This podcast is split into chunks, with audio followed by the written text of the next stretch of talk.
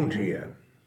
Bela segunda-feira, 17 de maio, sete e meia da manhã, hora do Brasil. As bolsas asiáticas fecharam hoje misto. Japão teve uma forte queda, talvez até ajustando a influência da alta de juros norte-americana. A Europa está com tendência de uma pequena correção nos Estados Unidos, o S&P 500 projeta para cima. Já os outros índices, o Nasdaq, Russell, uh, Dow Jones, projetam para baixo. No Brasil, a projeção é de estabilidade, é de andar de lado, né? apesar de que o minério de ferro subiu novamente. O petróleo em Nova York, o tipo Brent, está operando com a leve baixa a 65 dólares. O dólar está operando, a, projeta a operar, inclusive, na casa de 6,20, 6,25. Desculpa, 5,20, 5,25, em baixa.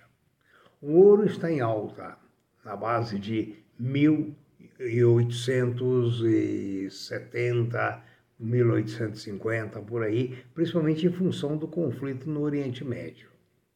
Os metais duros estão positivos, as commodities estão é, razoavelmente bem, inclusive o minério de ferro puxando os preços. Tá?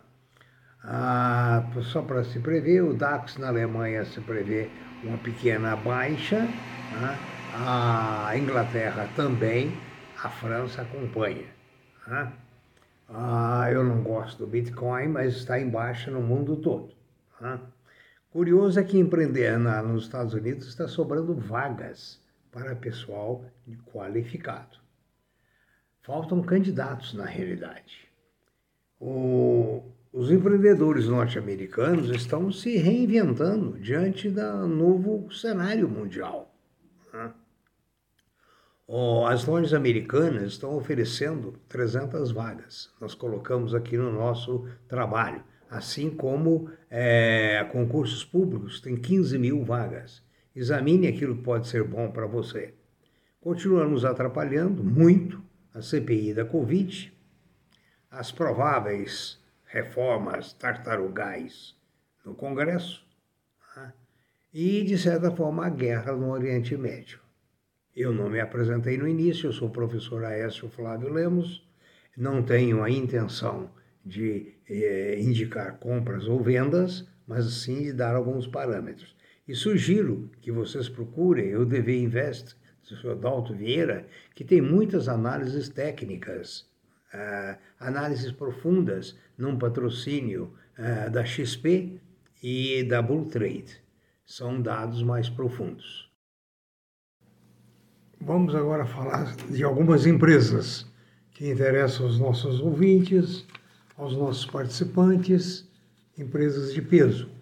A JBS uma das maiores empresas no ramo de agroindústria do Brasil, hoje uma empresa que fatura nos Estados Unidos a maior parte da sua receita, anunciou no dia 14 passado investimento de 1,8 bilhões de reais na unidade de Rolândia, no Paraná, para a construção da maior fábrica de empanados e salsichas do mundo. Gente, se a gente dependesse de grandes empresários, o Brasil vai longe. Com o grande boom dos renováveis, a maior produtora de aço do Brasil, a grande e preciosa empresa Gerdau, anunciou que teme um pouco no exterior e teme ser esquecida aqui dentro.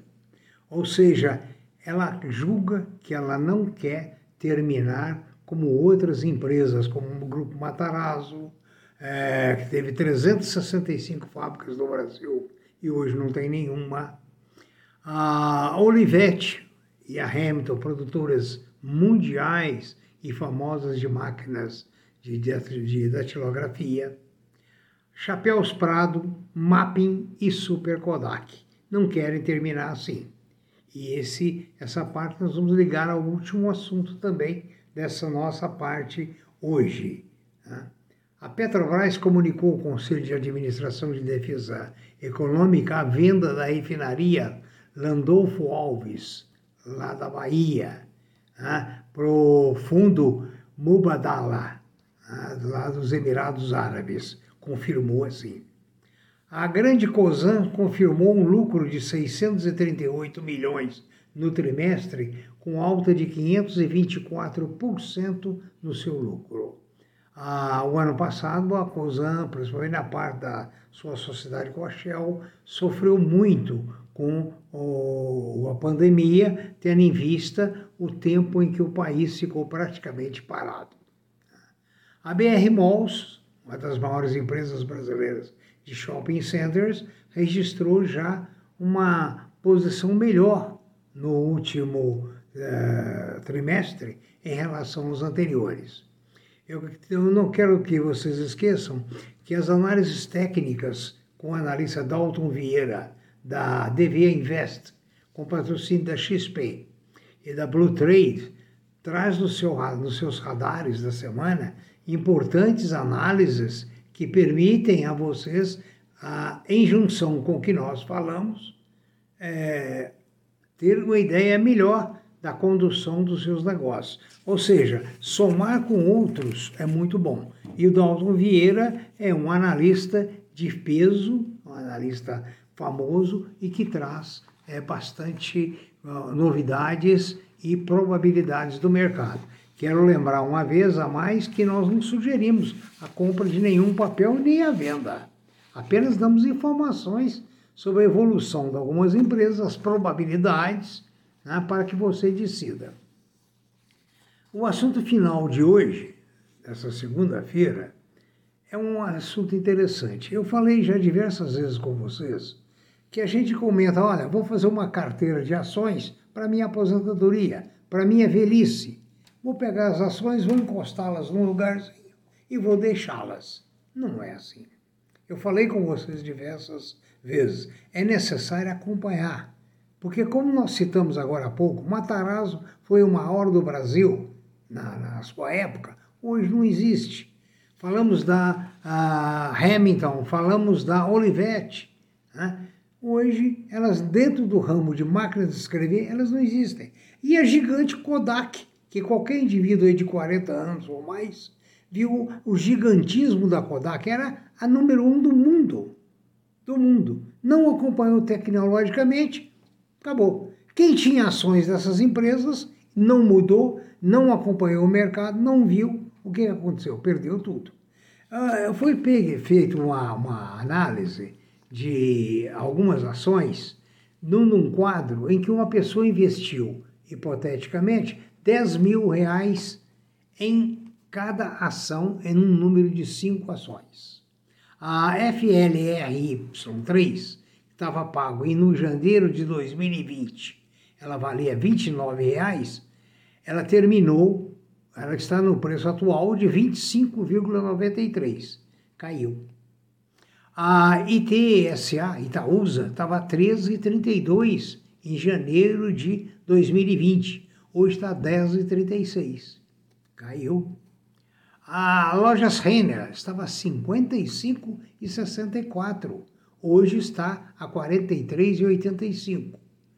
Ah, isso na data do encerramento desse estudo.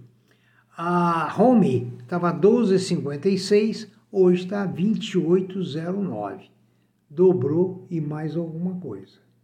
A VEG estava 17,07. Hoje estava, na data do ensino, a 32,59. Ou seja, praticamente dobrou. Agora, se você analisar, esse, essa aplicação de 50 mil reais, hoje ela é praticamente uma, um, aproximadamente 60 mil reais, 60 e poucos. Então, não rendeu assim como se pensa em comprar e guardar. Eu disse muitas vezes a vocês que o mercado de ações, o mercado financeiro, exige acompanhamento. As empresas são como a natureza. Eu falei num dos primeiros podcasts. A natureza dá a uma planta vida, ela cresce, floresce, resplandece, estabiliza e declina. Assim, olha bem, é a natureza. É tudo assim. A economia seccionada, local por local, também. Veja, por exemplo, as, as lojas que aderiram ao delivery, aderiram à internet, prosperaram. Aquelas que não aderiram maciçamente, não tiveram uma boa plataforma, não acompanharam.